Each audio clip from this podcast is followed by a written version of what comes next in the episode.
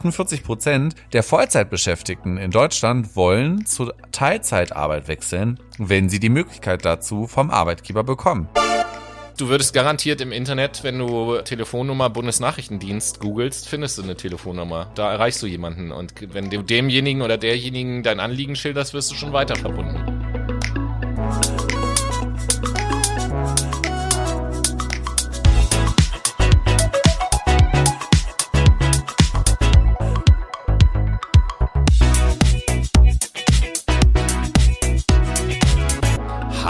Hallo, liebe Menschen. Na, ihr kleinen Racker da draußen, wie geht's euch? Herzlich willkommen zu einer neuen Folge Fuck My Brain. Und zwar sind wir schon wieder so weit, dass wir eine Monatsrückblicksfolge haben, die ich natürlich nicht alleine bestreite, sondern ich begrüße auch den lieben Noah. Ja, einen wunderschönen guten Tag, liebe Menschen. Herzlich willkommen hier zu einer weiteren Folge. Ich bin natürlich richtig amused, aber bin auch so ein bisschen schockiert ein Monat ist schon wieder vergangen, seitdem wir aus der Sommerpause zurück sind. Ist das krass? Das ist total krass, wobei man jetzt natürlich dazu sagen muss, dass wir ja auch, äh, ich glaube, 11. September war es mit der ersten Folge nach der Sommerpause. Also da waren wir eigentlich schon mitten im Monat. Von daher ist es für uns ja kein Wunder, dass das sich so schnell anfühlt, dass wir schon wieder einen Monatsrückblick machen. But time flies, ne? Und ähm, ja, Grüße gibt es natürlich diese Woche aus Paraguay, wo wir der erfolgreichste und berühmteste, bekannteste, beliebteste, was weiß ich, Podcast diese Woche sind. und äh, Grüße gehen noch raus einmal an die Nadine, Vielen lieben Dank für deine Werbung für unseren Podcast auf deinem Insta, in deiner Insta-Story. Und äh, dann gehen natürlich auch noch, ähm, muss ich als Hamburger an dieser Stelle einfach sagen, Grüße raus an Udo Lindenberg, der im September zum Ehrenbürger von Hamburg ernannt wurde. Oh, das habe ich gelesen, ja, das fand ich auch lustig, aber der ist auch schon vielfach ausgezeichnet. Kann das sein? Ja, ja, klar. Der, der Udo. Ist ja schon auch so ein paar Tage im Business. Der ist so ein bisschen das Maskottchen von Hamburg, habe ich das Gefühl. Ja, so ein kleines bisschen teilweise zumindest. Das könnte man sagen. Der süße ja. Kleine, du. Zum Thema, liebe Leute. Also auch im September ist wieder viel passiert, was wir euch nicht vorenthalten möchten. Von daher starten wir rein in den ersten Teil, der ja unser Schlagzeilenteil ist. Und da hat die erste Schlagzeile des Tages Ey, der liebe Noah Ja, Freunde, glückliche Neuigkeiten. Was passiert ab 1. Oktober? Leute, ihr kriegt alle mehr Kohle, solltet ihr jetzt noch den Mindestlohn erhalten. Der wird nämlich erhöht. Ich glaube von 10,35 aktuell auf 12 Euro. Da darf man doch mal kurz applaudieren, oder? Genau, von der Erhöhung des Mindestlohns in Deutschland profitieren nämlich nach einer Studie rechnerisch 6,64 Millionen Menschen in Deutschland. Was noch nicht mal 10 Prozent sind. Okay. Das ist krass, aber ja gut, das sind ja auch nicht alle am Arbeiten. Ne? Du musst ja gucken, wie viele Frauen sind zum Beispiel nicht am Arbeiten, wie viele gesagt, Kinder gibt es, wie viele Rentner. 6 Millionen Menschen profitieren davon. Ja, genau, richtig. Das ist aber trotzdem viel, wie ich finde. Okay. Das ist, das ist schon sehr viel. Also.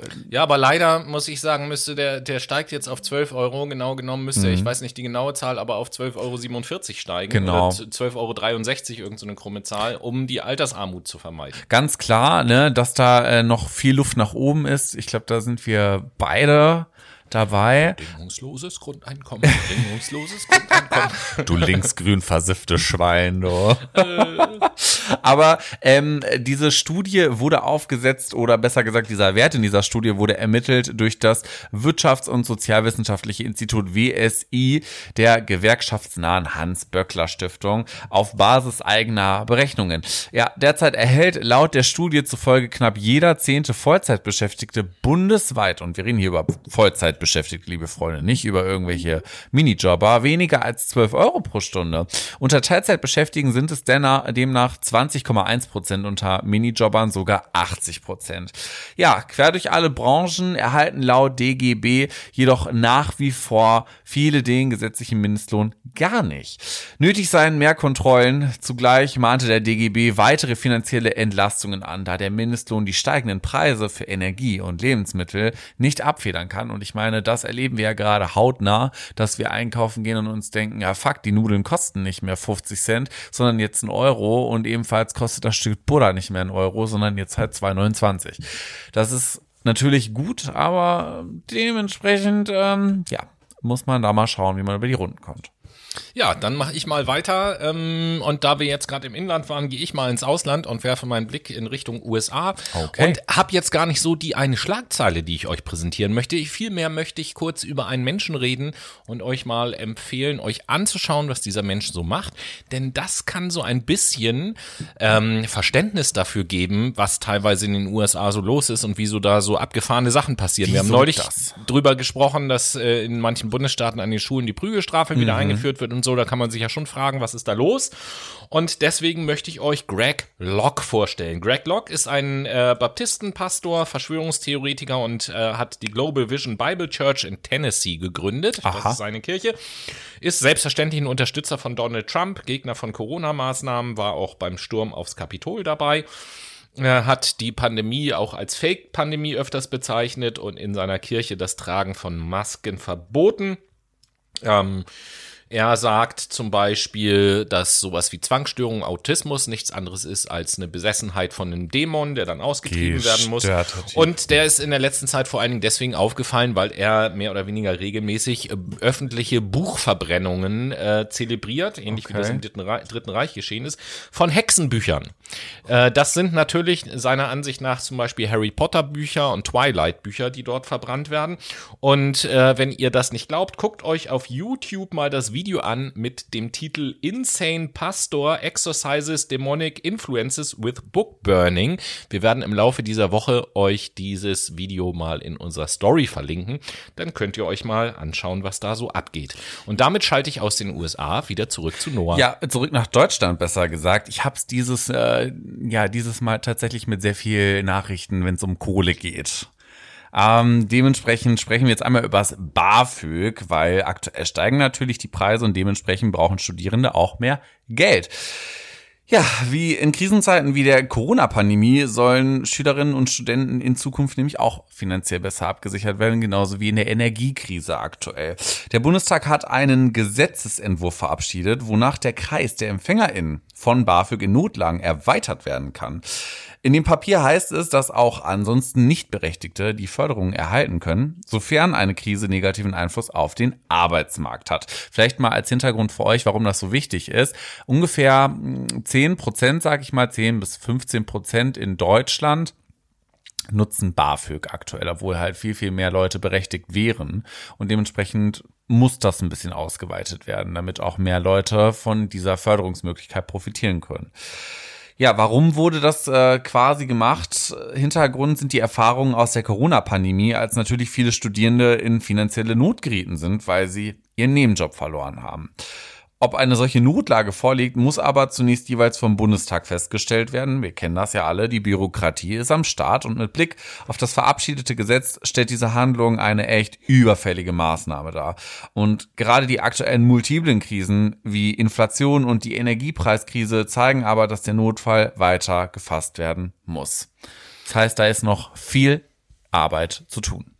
Viel Arbeit zu tun. Äh, damit gehe ich rüber nach Italien und auch sehr aktuelle Ereignisse. Ihr habt es wahrscheinlich mitbekommen.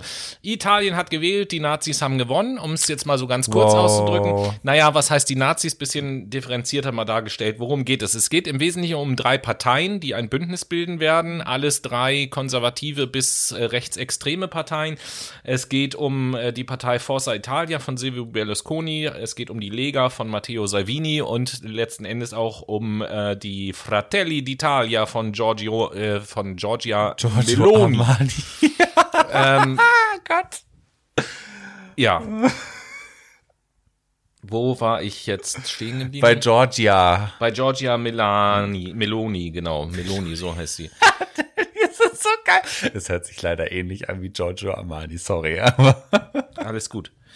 Ähm, das wird sehr interessant, weil einerseits haben die vor der Wahl schon gesagt, dass sie in ein Bündnis eingehen, werden dann, also die haben nicht die absolute Mehrheit, aber sind dann die größte Fraktion sozusagen. Deswegen wird Giorgia Meloni wahrscheinlich auch da die Ministerpräsidentin werden. Das wird deswegen schon interessant, weil Matteo Salvini und Silvio Berlusconi äh, sehr pro-russisch sind und äh, mit Putin gern wieder zusammenarbeiten wollen. Berlusconi ist ja ohnehin mit Putin sehr gut befreundet. Ähm, Meloni hingegen ist sehr US-orientiert und gegen Russland. Das ist schon mal ein Konfliktthema. Würde am liebsten gerne mit Trump zusammenarbeiten in den USA. ähm, was im Moment natürlich nicht möglich ist. Aber wiederum ein gemeinsames Ziel von den dreien ist, dass nicht erst an den Küsten, sondern schon weiter im Mittelmeer eine Grenze nach Europa gezogen werden muss, so dass man dort schon dafür sorgen kann, dass keine Flüchtlinge überhaupt mehr in Landnähe kommen, sondern dass man die quasi mitten auf dem Meer abschießen kann mit ihren Booten da. Klar, ich meine, die Probleme auszuklammern aus dem Auge, aus dem Sinn ist natürlich so einfacher ist es nämlich. Man will ja die Touristen nicht anzugehen. stören, wenn die am Strand baden und so. Ja, klar. Aber äh, das nur als kurze Schlagzeile. Wahlen in Italien.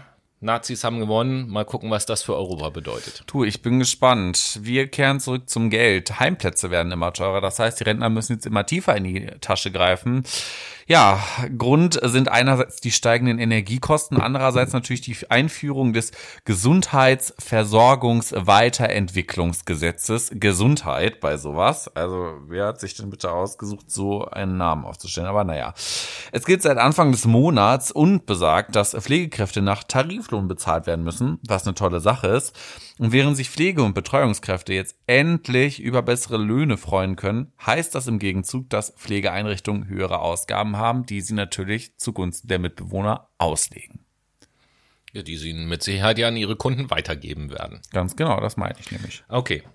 Ja, dann sind wir jetzt in Deutschland angekommen und ähm, oder was heißt in Deutschland? Nicht nur Deutschland. Wir schauen auf die Ostsee.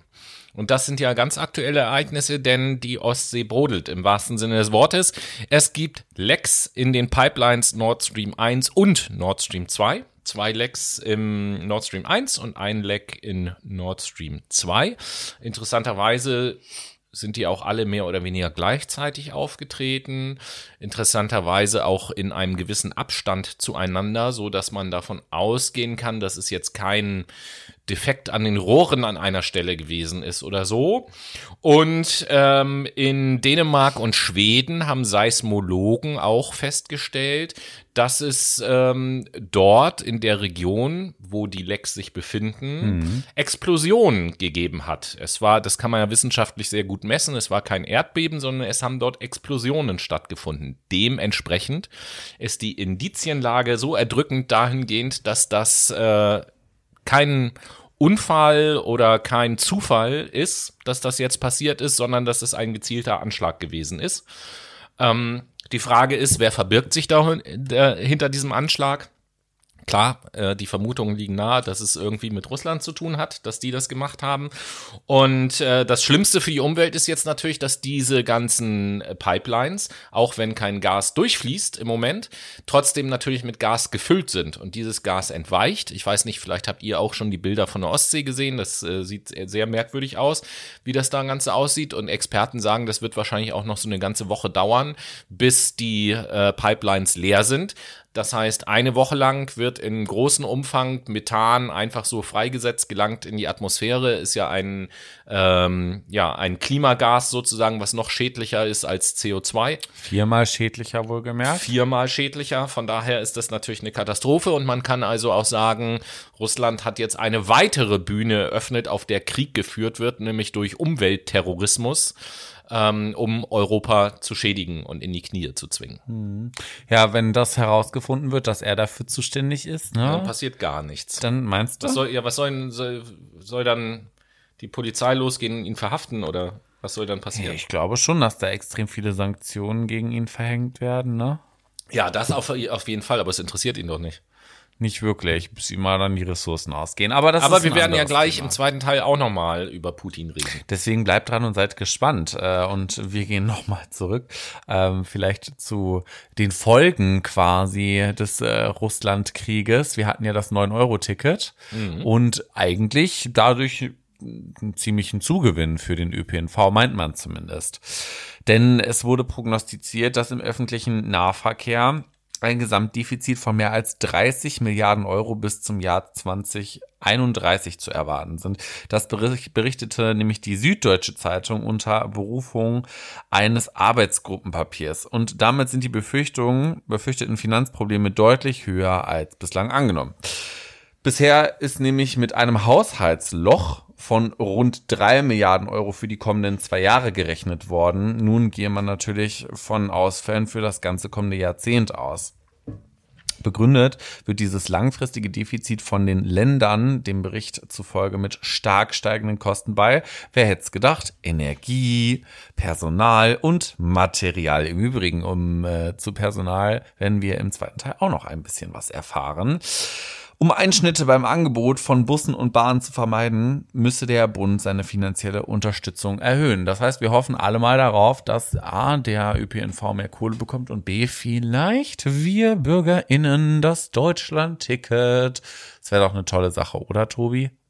Natürlich wäre das eine gute Sache. Wir reden ja schon gefühlt seit Jahren darüber, dass man sich mal Sachen einfallen lassen muss, um den Personennahverkehr attraktiver zu machen als alle möglichen anderen Verkehrsmittel. Von daher, welche Lösung auch immer sich Bund und oder Länder einfallen lassen, um für eine Nachfolge des 9-Euro-Tickets zu sorgen, alles ist besser als keine Nachfolge fürs 9-Euro-Ticket. Genau.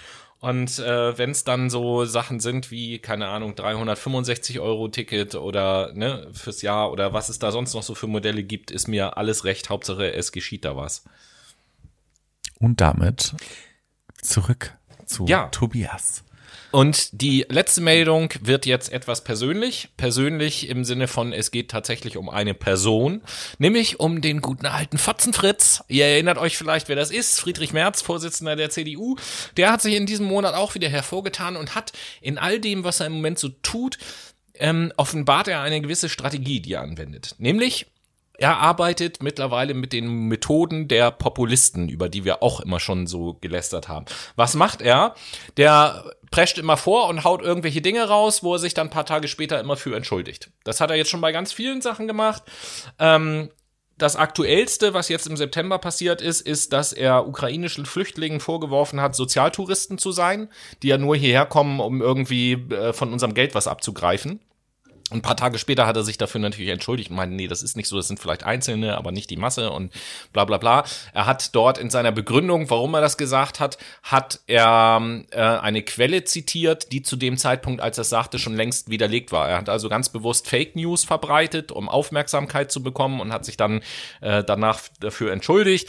Ähm, vorher gab es auch schon in diesem Monat so eine denkwürdige Sendung bei Markus Lanz, wo er eben halt gesessen hat und gefordert hat, der öffentlich-rechtliche Rundfunk sollte doch mal sich etwas stärker überlegen, was sie für Menschen einstellen äh, und sollten nicht mehr so viele Menschen einstellen mit einer eher linken politischen Gesinnung, wo ich mir mhm. auch denke, äh, Pressefreiheit, du Arsch.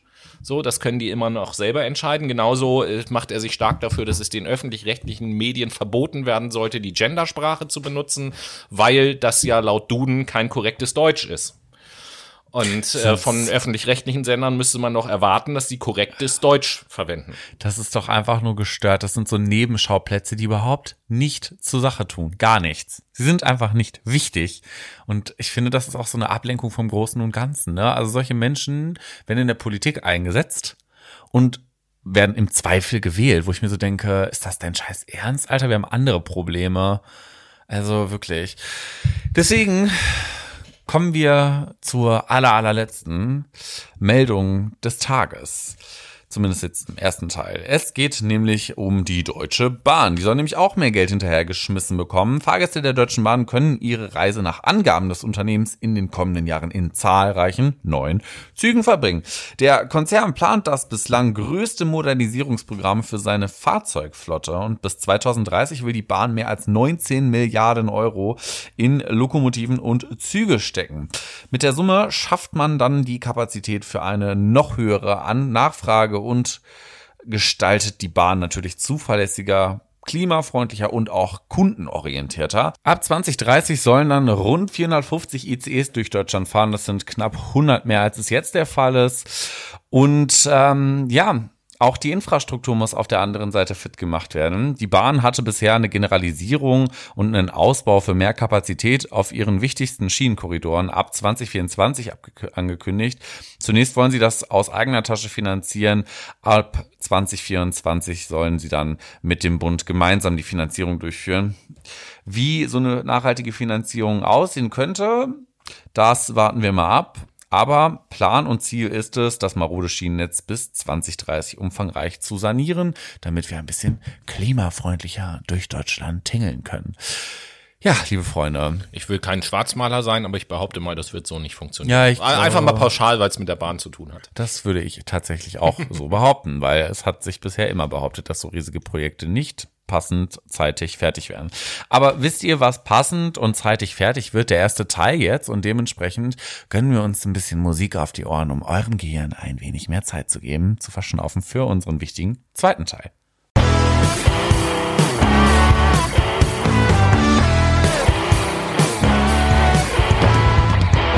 Und damit sind wir wieder zurück für euch. Die Late Machado Playlist ist wieder am Start. Unsere Playlist auf Spotify von uns für euch auf die Ohren. Tobi, was Wo setzt findet man die denn? Die findet man, indem man sie über die Suchfunktion entweder sucht und Late Machado Playlist eingibt mit Ä bitte und ähm, oder ihr folgt uns auf Instagram und klickt in den Highlights Ordner Playlist und wichtige Links. Oben links steht dann Playlist öffnen, dann seid ihr auch am Start. In diesem Sinn, Tobi, was setzt du auf die Late Machado Playlist? Ja, da man natürlich aufgrund der Meldung des ersten Teils wieder der Meinung sagen kann, boah, ey, was für schwere Zeiten, in denen wir gerade leben, setze ich von der Band Slut das Lied It Was Easier auf die Playlist. Das hat auch ein geiler Bandname, Ja. muss ich sagen.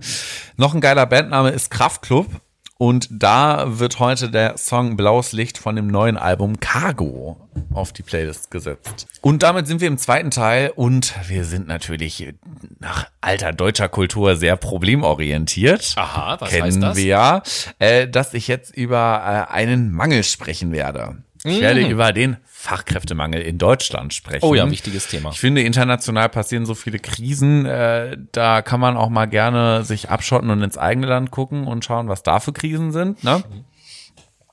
Mir ist nämlich diese Woche eine wunderschöne Studie in die Hände gefallen, in der es nämlich ein bisschen um den Fachkräftemangel geht und äh, um die Arbeitsbedingungen. Die Deutschen verlieren nämlich die Freude an der Arbeit. Wer hätte es gedacht? Das Umfrageinstitut YouGov hat knapp 4000 Menschen in einer repräsentativen Studie befragt und herausgefunden, dass es bergab geht mit der Arbeitsmoral. Das Versicherungsunternehmen HDI hat die Studie präsentiert, für die YouGov Menschen ab 15 Jahren befragt hat. Das Ergebnis ist erschreckend für Unternehmen, denn es scheint, als müssten sie sich bewegen, damit Menschen wieder Lust auf ihre Jobs haben. Ja, ist ja unverschämt. Es ist wirklich Dass unverschämt, die oder? Unternehmen was tun müssen. Also nein. Und das zu einer Zeit, in der Arbeitgeber bei den Fachkräftemangel klagen. Tobi, was glaubst du denn, wie viele Stellen aktuell in Deutschland umbesetzt sind? Gute Frage. Ich würde mal sagen 20 Prozent. So in Zahlen, genau, also nicht in, unbedingt in Prozent, was denkst du? Äh, keine Ahnung. Wie viel sind 20 Prozent? Hau doch mal irgendwas raus. Nee, ich kann das, ich kann das schlecht einschätzen. Ähm, 3.123.479. Da bist du gar nicht so weit entfernt tatsächlich. Es sind 1,9 Millionen. 1,9 Millionen Stellen sind derzeit unbesetzt. Und die betrifft vor allem die großen Bereiche im Handwerk, im Erziehungswesen, in der Pflege und in der IT. Aber auch Bereiche wie die Gastronomie, die Flug- und Veranstaltungsbranche sind Branchen, die große Personaldefizite aufweisen. Was auffällt ist, die Branchen sind überwiegend von einer Fluktuation betroffen. Wer hätte es gedacht? Dies wird beispielsweise auch deutlich, wenn man sich den äh, Engagement Index des Beratungsunternehmens Gallup anschaut, was du ja natürlich kennst, Tobi. Ja, selbstverständlich. Ähm, selbstverständlich. Dieser Index attestiert nämlich den Deutschen derzeit eine besonders hohe Wechselbereitschaft. Demnach will jeder vierte Befragte innerhalb eines Jahres den Job wechseln. 14 Prozent seien sogar aktiv auf Jobsuche. Und solche Wechselmotivationen werden zum Beispiel auch unterstrichen durch Zustimmungen zu Aussagen wie, ich würde so schnell wie möglich mit meinem beruflichen Job oder meiner Arbeit aufhören, wenn ich es finanziell nicht mehr nötig hätte, wie es auch in den ersten HDE-Berufsstudien 2019 abgefragt wurde. Ja, ganz schön scheiße, würde ich mal sagen. Neben dem gigantischen Fachkräftemangel steht die rasante Weiterentwicklung der Arbeitswelt, welche sich aktuell hin zu mehr Selbstbestimmung entwickelt im Vordergrund. Besonders junge Berufstätige in Deutschland streben den Erlebnissen der Studie zufolge vehement nach mehr Freiräumen im Beruf. Beispielsweise geben zwei Drittel der Befragten an, dass sie einen Arbeitgeber bevorzugen würden, bei dem mobiles Arbeiten möglich ist. Das Problem, viele ArbeitgeberInnen haben nicht die Bereitschaft mehr zu digitalisieren oder zu flexibilisieren. Andere Branchen lassen dies gar nicht zu, wie zum Beispiel die Flug- oder Pflegebranche. Mit Blick auf die Flexibilisierung ist zum Beispiel dieses Stichwort Arbeitszeiterfassung, was aktuell in aller Munde ist, ein ganz großes Problem und Thema. Ja, total. Weil dieses Urteil ja eigentlich genau entgegen diesem Trend geht in denen sich das entwickelt, äh, was die Menschen wollen. Und jetzt soll auf einmal minutengenau die Arbeitszeit ständig erfasst werden. Das ist bei mobilen Arbeiten oder bei sowas wie Vertrauensarbeitszeit oder was es nicht so, sonst noch so für Modelle gibt, schwierig. Total. Vor allen Dingen, wenn wir auch noch mal hin zu diesem Trend einer Vertrauenskultur schauen, der ja in meiner Generation zumindest groß propagiert wird. Ne?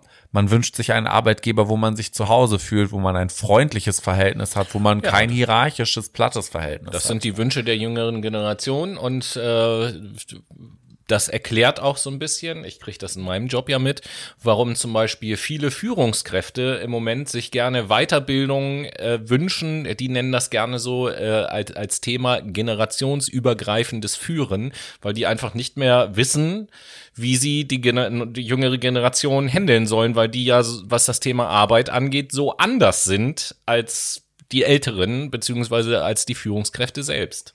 Was merken wir? Es muss sich eine Kultur neu etablieren, beziehungsweise es muss auch ein gewisser Systemchange erfolgen. Ferner streben Berufstätige nach Teilzeitarbeit und stellen klassische Arbeitsmodelle in Frage. 48 Prozent der Vollzeitbeschäftigten in Deutschland wollen zur Teilzeitarbeit wechseln, wenn sie die Möglichkeit dazu vom Arbeitgeber bekommen. Am stärksten ist der Wunsch nach verkürzter Arbeitszeit bei den Berufstätigen unter 40 Jahren. Das liegt circa bei 51 Prozent.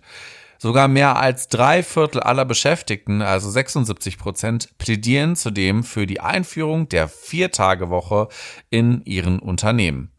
Wobei es da natürlich auch wieder so einen Widerspruch gibt. Wir hatten das, glaube ich, schon mal am Rande erwähnt. Es gibt ja so Berechnungen aktuell von ich weiß gar nicht, ob es das Deutsche Wirtschaftsinstitut war oder so, die gesagt haben, eigentlich müssten wir in Deutschland die 40-Stunden-Woche oder die 42-Stunden-Woche anstreben, damit wir unseren Fachkräftemangel in irgendeiner Art und Weise gedeckt bekommen. 40-Stunden-Woche haben wir doch schon. Ja, es, es waren, glaube ich, zwei oder 43 Stunden pro Woche, also mehr Arbeit als weniger, obwohl ja die 35-Stunden-Woche forciert wurde.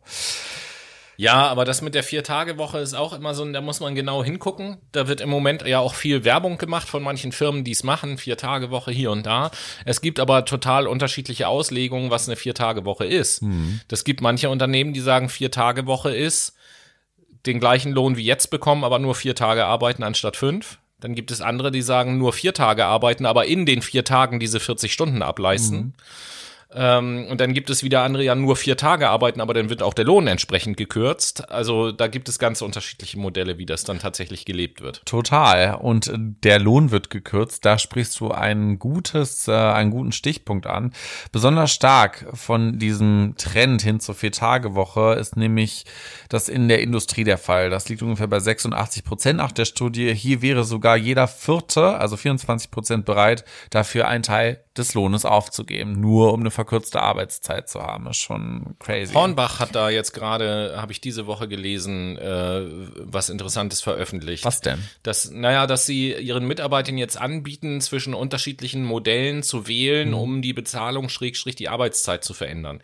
Die können zum Beispiel sagen, ich verzichte auf das Urlaubs- und Weihnachtsgeld und dafür kann, kriegen die dann bis zu 20 Tage mehr Urlaub aufs Jahr gerechnet. Geil. Oder die können halt auch sagen, ich möchte für einen bestimmten Zeitraum mehr als die 40 Stunden die Woche arbeiten. Kann man mhm. für, ich glaube, für drei, sechs und neun Monate kann man das erhöhen, glaube ich, auf 42 Stunden, um dann halt mehr Geld zu bekommen. Dann gibt es auch die Möglichkeit, ähm, auf eine Vier-Tage-Woche zu wechseln oder in Teilzeit zu wechseln. Also die bieten jetzt einfach ganz viele verschiedene Arbeitszeitmodelle an, damit jeder Mitarbeiter sich dort das aussuchen kann, was zu ihm selbst am besten passt. Flexibilisierung der Arbeitszeit Sicherheit ist auch ein hochgelobtes Thema, wenn wir in neuwertige Unternehmen schauen. Schön, dass da Hornbach mitzieht.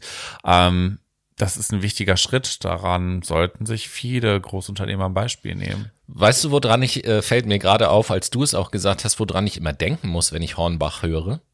Was denn? Vor allen Dingen, seitdem ich dich kenne, an, ich spreche jetzt bewusst falsch aus, an Hornbach-Meinberg.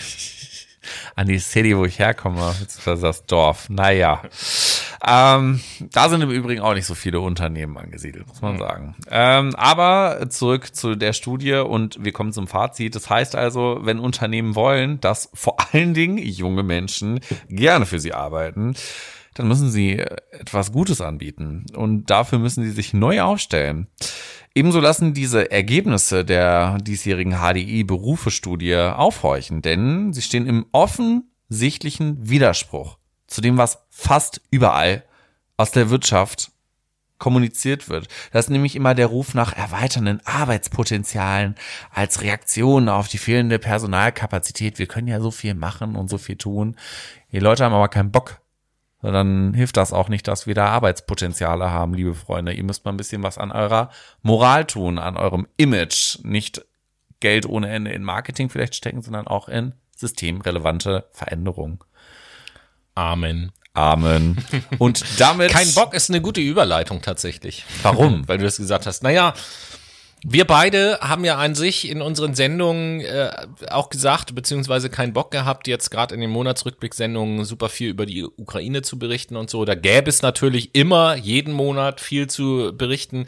Äh, wisst ihr, lieben Brainies, natürlich äh, genauso gut wie wir, aber wir haben gesagt, nee, wir wollen das jetzt nicht so in den Mittelpunkt stellen. Heute kommen wir aber nicht drum herum, äh, mal uns wieder mit diesem Konflikt und mit aktuellen Ereignissen auseinanderzusetzen, denn es ist im September etwas passiert, was ich durch, ich persönlich durchaus als eine Art Meilenstein dieses Krieges bezeichnen würde. Mhm. Was ist denn passiert? Ja, Russland bzw. Putin hat die sogenannte Teilmobilmachung beschlossen bzw. ausgerufen in seinem Land.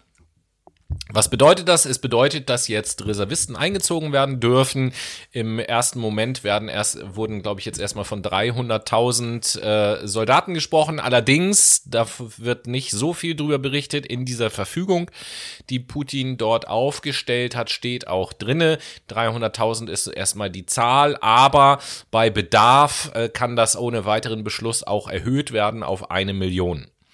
Äh, auf eine Million Soldaten, die eingezogen werden sollen. So weit, so schlecht. Ähm, diese ganze Maßnahme, oder nee, be bevor ich dazu erstmal was sage, was da noch so im Zuge passiert ist, äh, Noah, interessiert mich erstmal deine Einschätzung. So, Bitte. wie wertest du diese Teilmobilmachung als Signal von Russland in diesem Krieg? Wie ordnest du das ganz generell mal so ein? Also, ich als äh, Zivilist würde dazu sagen, Russland hat sehr viele Soldaten, die mhm. professionell ausgebildet sind, in den Krieg geschickt. Da sind viele von gestorben. Russland hat kein Geld mehr, seine Soldaten zu bezahlen.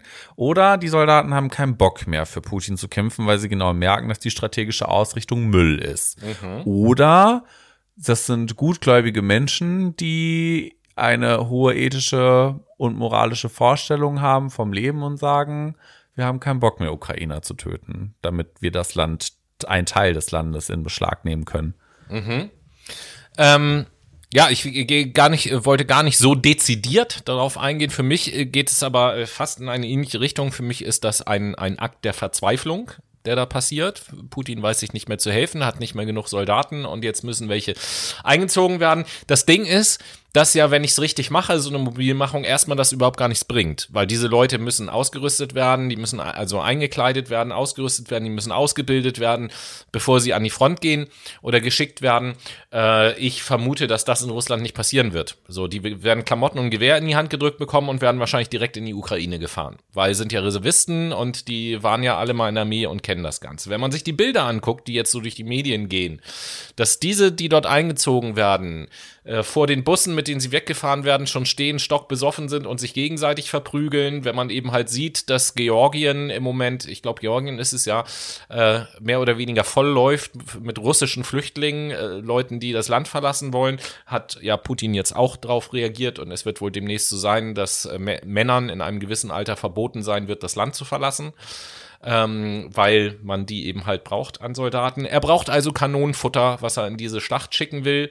Und ähm, es ist auch interessant, dass der ukrainische Geheimdienst berichtet, dass vermehrt russische Soldaten oder russische äh, Reservisten aus Russland heraus den ukrainischen Geheimdienst kontaktieren, um sich dort zu informieren, was man tun muss, wenn man sich als Soldat ergeben möchte. Weil viele sagen, ja, ich gut, jetzt werde ich zwar eingezogen, aber ich werde bestimmt nicht kämpfen, da habe ich überhaupt gar keine Lust drauf. Doch geil, dass man so den ukrainischen Geheimdienst anrufen kann. Also ich wüsste nicht, ja, wen ich jetzt hier in Deutschland anrufe. geil. Die Nummer gegen Kummer. Ja, du würdest, du würdest garantiert im Internet, wenn du äh, Telefonnummer Bundesnachrichtendienst googelst, findest du eine Telefonnummer. Und da erreichst du jemanden. Und wenn ja, okay. du demjenigen oder derjenigen dein Anliegen schilderst, wirst du schon weiter verbunden. Ja, gut, okay. So äh, ähnlich wird das da wahrscheinlich auch sein.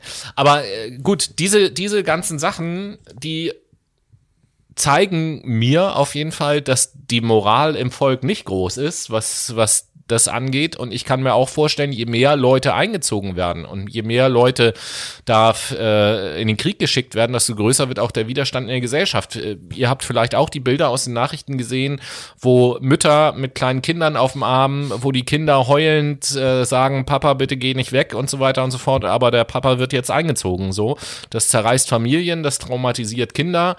Ähm, da ich meine, mir ist es scheißegal, nicht um die Leute, aber das, was ich jetzt sagen will, da tut sich Putin selber keinen Gefallen damit. Das meine ich, das ist mir scheißegal. Putin braucht sich eigentlich auch keinen Gefallen zu tun. Von mir aus kann der Typ weg.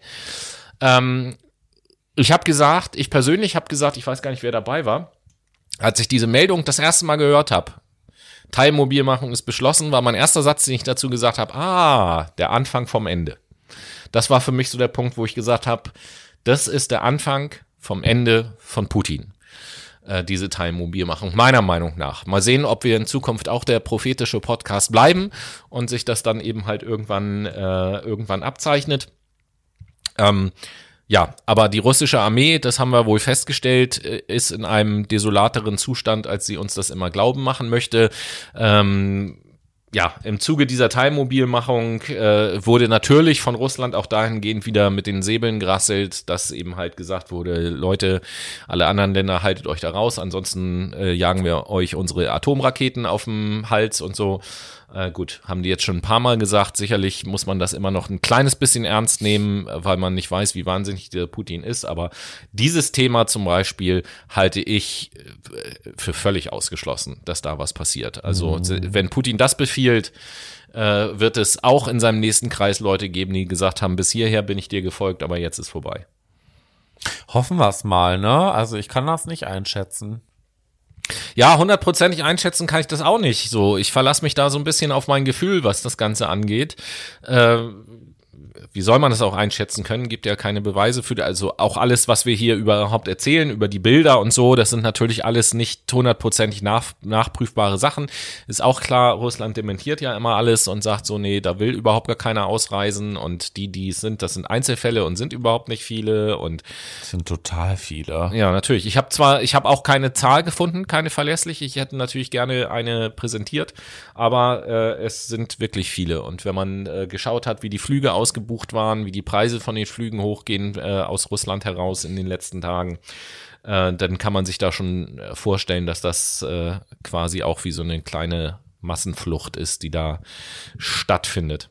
Aber wer will es den Leuten verdenken? Ich würde es wahrscheinlich, ja, weiß ich nicht, ob ich es genauso machen würde, aber machen. das ist das ist mir klar. Ich muss ehrlicherweise sagen, ich weiß es nicht, ob ich es genauso machen würde, weil ich äh, dafür, glaube ich, zu lange Soldat selber gewesen bin äh, in meinem Leben, aber ich weiß es nicht, weil das ich in der Situation ist halt ein anderer. Punkt. Ne? Also Richard David Precht hat, glaube ich, mal gesagt, er macht sich überhaupt gar keine Sorgen, dass bei uns in Deutschland hier nochmal ein Krieg ausbrechen würde, weil diese ganzen Hipster, die hier rumlaufen auf der Straße, nicht mal mit dem Gewehr umgehen könnten.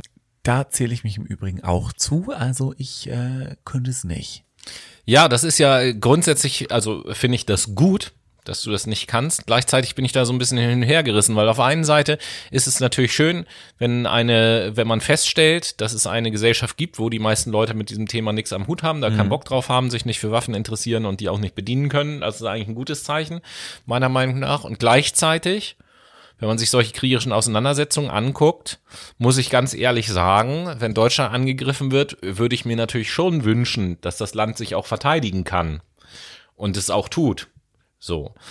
Ähm, und da habe ich also da da hätte ich ehrlicherweise tatsächlich bei Deutschland, also wenn wenn Russland nicht die Ukraine, sondern Deutschland angegriffen hätte, ich bezweifle, dass sich zumindest in den Massen Deutschland so tapfer zur Wehr gesetzt hätte, wie die es die Ukraine teilweise tut. Traurig genug, dass sie es tun muss, also nicht falsch verstehen, ich will da jetzt nicht heroi, heori, heroisieren. heroisieren, so. Ähm, Nein, hier geht's nicht um Heroin. Genau. Das, das liegt mir natürlich fern, aber äh, in Deutschland genauso, wie du das sagst, bei, also wenn ich so sehe, wenn ich mich so auf den Straßen umgucke, da habe ich da ehrliche Zweifel, dass da Leute gesagt hätten, oh, wir werden angegriffen, alles klar, dann bleiben wir jetzt aber auch hier und verteidigen unser Land. Auf gar keinen Fall. Mic Drop. genau, apropos Mic Drop, äh, dann bin ich dafür, wenn wir hier so einen Mic Drop machen, dass wir ähm, die Möglichkeit äh, Künstlern einräumen, dieses äh, Mikrofon aufzunehmen und auf sich aufmerksam zu machen mittels unserer Playlist. Da bin ich dabei.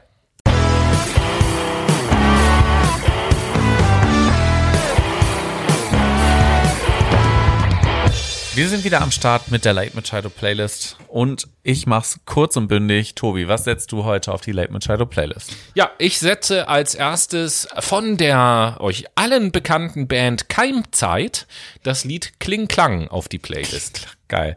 Ich setze heute, weil die Sendung so schön ist, den Song So schön von Kraftklub auf die Late Machado Playlist.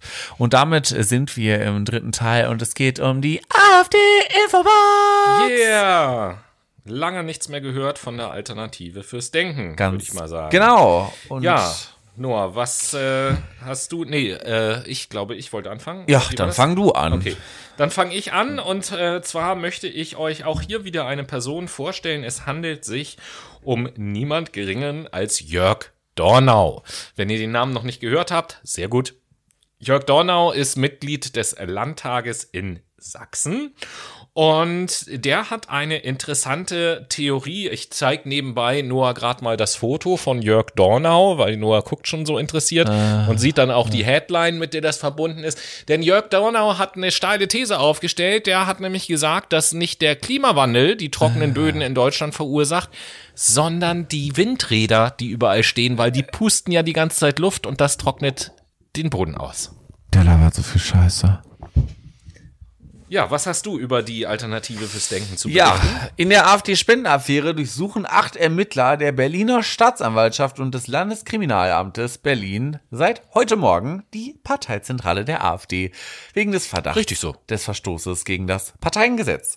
Aus Sicht der Staatsanwaltschaft Berlin liegen Tatsachen vor, die nahelegen sollen, dass die AfD in der Rechenschaftsbericht Bericht, Berichten in den Rechenschaftsberichten hoppala, an den Bundestag in den Jahren 2015 bis 2018 falsche Angaben gemacht haben sollen. Es geht bei den Ermittlungen vor allem um die Wahlwerbeaktion des umstrittenen Vereins zur Erhaltung der Rechtsstaatlichkeit und bürgerlichen Freiheit. Hm. Ja, und die letzte Meldung ist auch wieder verbunden mit einem Bild, was ich diese Woche auch in die Story äh, posten werde, damit ihr es auch sehen könnt. Ihr wisst ja, dass es von allen Parteien eigentlich äh, unterschiedliches Merch gibt. So, so auch von der AfD. Äh, das Neueste, was die sich überlegt haben, ist, wir wollen nicht nur irgendwie Kugelschreiber und Tassen und keine Ahnung was haben, sondern wir möchten auch irgendwie was Süßes zum Essen, so Gummibärchen-mäßig. Oh. Und äh, da haben die gesagt, jo, das machen wir. Und zwar sollen das dann so Gummibärchen sein, die in der Form von unserem Logo sind. Ne? Ihr wisst vielleicht, dass die AfD ja so einen roten Pfeil als Logo hat. Und ich zeige jetzt mal neben, ähm, neben der Aufnahme das Bild von diesen Gummibärchen dem Noah. Und der kann uns dann ja mal äh, verraten, was für eine Assoziation er hat, äh, wenn er sich diese Dinge halt anguckt. Es sieht einfach eins zu eins aus wie ein Dildo. So, die AfD hat also als Merch rote Gummipimmel, die essbar sind. Holy. Sehr schön. Auch mal wieder eine Sache, die nach hinten losgeht. Seid mal gespannt diese Woche auf das Bild. Ja, und damit kommen wir dann jetzt zu den Good News, ne? Das machen wir und wir starten direkt mit einem tollen Programm, das äh, heißt Luisa, beziehungsweise sein Projekt, Projekt, Projekt Luisa hilft nämlich Frauen, die sich belästigt fühlen. Wer sich in einer Kneipe oder Bar bedrängt oder unfühl, unwohl fühlt, soll mit der Frage, ist Luisa hier, schnell und diskret Hilfe bekommen können. Das Angebot wurde vom Frauennotruf Münster entwickelt und soll auch im Saarland bekannter werden. Okay, das heißt, hier in Hamburg kann ich noch nicht in eine Bar gehen und sagen, ist Luisa da und kriegt dann Hilfe. können wir es ja einführen. Ja, alle, die dazuhören, führt das bei euch in den Läden doch auch ein. Äh, ich gucke nach Frankreich und äh, Frankreich möchte den traditionellen Buchhandel stärken, indem sie äh, ein Gesetz einführen, was eine Mindestgebühr für Versand von online bestellten Waren oder im Schwerpunkt von online bestellten Büchern angeht. Ähm, was ich grundsätzlich eine gute Sache finde, auf jeden Fall. Es ist, äh, finde ich, nach der Pandemie habe ich das das erste Mal so richtig bemerkt, nachdem äh, den ganzen Lockdowns, als ich dann das erste Mal wieder in einem Buchladen war, mhm. dachte ich so, boah, wie geil ist das eigentlich in den Buchladen zu gehen, so.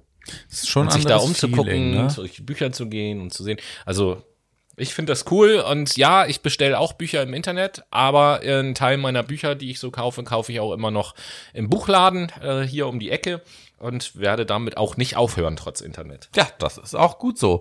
Womit aber jetzt die Bank of Australia aufhört, ist es, Kredite für Verbrennerautos auszustellen. Wer sich von dem Institut nämlich ab 2025 ein privates Fahrzeug finanzieren lassen will, muss leider auf, oder was heißt leider, muss zu deren Leidwesen und zugunsten der Umwelt auf Elektro setzen. Hm, sehr schön. Ich komme zu sprechen in meiner vorletzten Meldung. Ähm, auf ein Unternehmen, was mir in der letzten Zeit recht ans Herz gewachsen ist, nämlich auf das Unternehmen Patagonia. Ähm, ist vielleicht einigen von euch bekannt als Klamotten, Outdoor-Klamottenhersteller im Schwerpunkt. Äh, gibt's auch schon lange. Und äh, Patagonia hat sich auch schon lange das Thema Nachhaltigkeit und Soziales und so auf die Fahnen geschrieben. Und der Eigentümer von äh, Patagonia, Yvonne Chouinard heißt der, ähm, der ist mittlerweile jetzt schon über 80 und hat jetzt sein Unternehmen einer gemeinnützigen Stiftung übertragen, weil er sich jetzt so langsam zusetzen möchte, eine Stiftung für Umweltschutz, die sich für Umweltschutz einsetzt. Und das ist mal so ein Geschenk. Das Unternehmen hat einen Firmenwert von ungefähr drei Milliarden Dollar äh, ist also wirklich groß, macht äh, jedes Jahr einen Gewinn von ungefähr 100 Millionen und die Satzung beziehungsweise diese Stiftung sieht jetzt auch vor, dass von diesen 100 Millionen ähm, dieses Geld darf in das Unternehmen investiert werden. Aber wenn es äh, alles das, was nicht ins Unternehmen investiert wird, das geht eben halt an die Stiftung für Umweltschutzthemen. Und dieser äh, Yvonne Chouinard, der war auch während seiner aktiven Zeit immer schon so, dass er äh, zum Beispiel seinen Marketingleuten gesagt hat, wir müssen uns mal eine Strategie überlegen, wie wir es hinbekommen können, dass unsere Kunden nicht so viele unserer Produkte kaufen. Das möchte ich nicht, dass die so viel kaufen, weil das nicht gut für die Umwelt ist. Die Produkte, die sie haben, sollen sie lieber länger benutzen und dann nicht so viel Neues kaufen und so. Und die Marketingleute haben ihnen dann immer einen Vogel gezeigt, haben gesagt, sag mal, wir sind hier gerade am Wachsen und so. Und er sagt, ja, ich will aber überhaupt gar nicht wachsen. Das soll alles nachhaltig sein. Im Zweifelsfall, wenn das nicht funktioniert, gehe ich auch pleite. Aber ich mache nicht bei diesem Wachstumswahnsinn mit und so. Also es ist ein cooles Unternehmen. Gibt übrigens auch einen pool, coolen Podcast, auf den ich an dieser Stelle hinweisen möchte. Kampf der Unternehmen heißt der. Und da gibt es eine ein Abschnitt oder, oder mehrere Folgen, die sich mit den Unternehmen äh, Patagonia und North Face beschäftigen, ähm, die von zwei Freunden gegründet wurden, die sich beim Bergsteigen äh, irgendwie kennengelernt haben und so. Und deswegen habe ich mich schon bevor diese Meldung kam mit der Stiftung so ein bisschen mit Patagonia auseinandergesetzt und war dann sehr froh, als ich das auch noch ge ge gelesen habe und habe gesagt, ja, was für ein geiles Unternehmen. Also, liebe Leute, wenn ihr euch Outdoor-Klamotten kaufen wollt oder generell welche seid, die äh, gerne Outdoor Klamotten tragen und so, dann äh, seht mal zu, dass ihr bei Patagonia das kauft und nicht bei irgendwelchen anderen Herstellern. So machen wir das. Und zu guter Letzt äh, habe ich jetzt noch einen Techniktipp für euch. Solltet ihr demenzkrank sein, gibt es eine neue App, die euch Mobilität ermöglicht. Darin ist ein Notfallbutton und eine Chatfunktion enthalten, wodurch ja geistig beeinträchtigte Menschen sich helfen können, selbstständig zu bewegen. Und was kann ich jetzt tun, um den dementen Menschen dabei zu helfen, dass die jetzt nicht vergessen, was du gerade gesagt hast? Indem ihr euch das Nein, auf also den Arm schreibt. War nur ein blöder äh, Scherz. Meine letzte Meldung Ja, es gibt ja bei uns, äh, bei Fuck My Brain irgendwie, ich will nicht sagen keine Sendung, aber ein, ein Thema, das sich häufig ähm, wiederfinden lässt in unseren Themen, in unseren Titeln oder sonst irgendetwas. Und das ist das Thema Exkremente. Das ist irgendwie für uns ein Thema, Stichwort Stuhlformen und so weiter und so fort. Wir haben das schon in verschiedensten Formen letztes Mal achtsam Wir scheißen. sind ein fucking scheiß geiler Podcast. Genau. Das wollte ich hier nochmal an der Stelle sagen, ja? Und diesmal geht es um das Trendprodukt Hundekot an dieser Stelle. Denn in England äh, hat ein findiger Mensch die erste Straßenlaterne aufgestellt, die mit Hundekot betrieben wird. Wie funktioniert, ja, ohne Scheiß, wie funktioniert das, äh, ohne Scheiß, mit Scheiß in diesem Fall. Wie funktioniert das Ganze? Das Herrchen geht äh, oder Frauchen geht ganz normal mit dem Hund spazieren, äh, sammelt dann die Hinterlassenschaft ein mit ein, mittels einer Papiertüte. Diese Papiertüte inklusive Inhalt kann dann in die Straßenlaterne reingeworfen werden. Dann muss man so einen Hebel umdrehen und dann fällt diese Papiertüte und der Code in einen Biokomposter, der in der Laterne integriert ist. Und dort entsteht Biogas. Und mit diesem Biogas wird die Straßenlaterne Oh, angetrieben. Smart. Ey, das ist voll gut. Ja, eigentlich schon. Im ersten Moment denkt man so, was? Wie- wie- Hä? Hunde, Hundekot da in der Laterne schmeißt, was soll das denn? Aber da steckt wirklich so ein, so ein Gedanke dahinter. Man hat saubere Umgebung und sorgt gleich dafür, dass einigermaßen nachhaltig da Strom Gut, erzeugt jetzt wird. müsste man vielleicht noch irgendwie so eine Tüte aus Zuckerrohr oder so ein Bums äh, erfinden, weil so eine Papiertüte damit scheiße anzufassen, ich glaube, das suppt ein bisschen durch. Ja, kommt drauf an, wie dick das Papier ist, aber wichtig ist, und das geht Na, bei kommt Papier ja auch, auch. darauf an, welchen Stuhlgang auf der Bristol Stuhlformskala dein Hund das hat an dem stimmt, Tag. das stimmt. Ne? Das ist vollkommen Also richtig. er Stufe jetzt- 7 ist nicht so gut. Richtig, richtig, da brauche ich dann eher einen Strohhalm. Boah, Alter, huh. Schwierig, schwierig. Sehr schwierig und auch, auch geschmacklich anspruchsvoll. So, und mit diesen leckeren Gedanken würde ich sagen, äh, beschließen wir den Monatsrückblick September und freuen uns, nächste Woche euch wieder ein bisschen was Philosophisches erzählen zu dürfen. Ganz genau so ist es. Freut euch drauf. Wir werden äh, die Postspätantike uns angucken, wie auch immer man das dann nennt. Aber Äh, die moderne. die moderne. Dankeschön. Bis dahin, liebe Freunde, macht's gut. Ciao.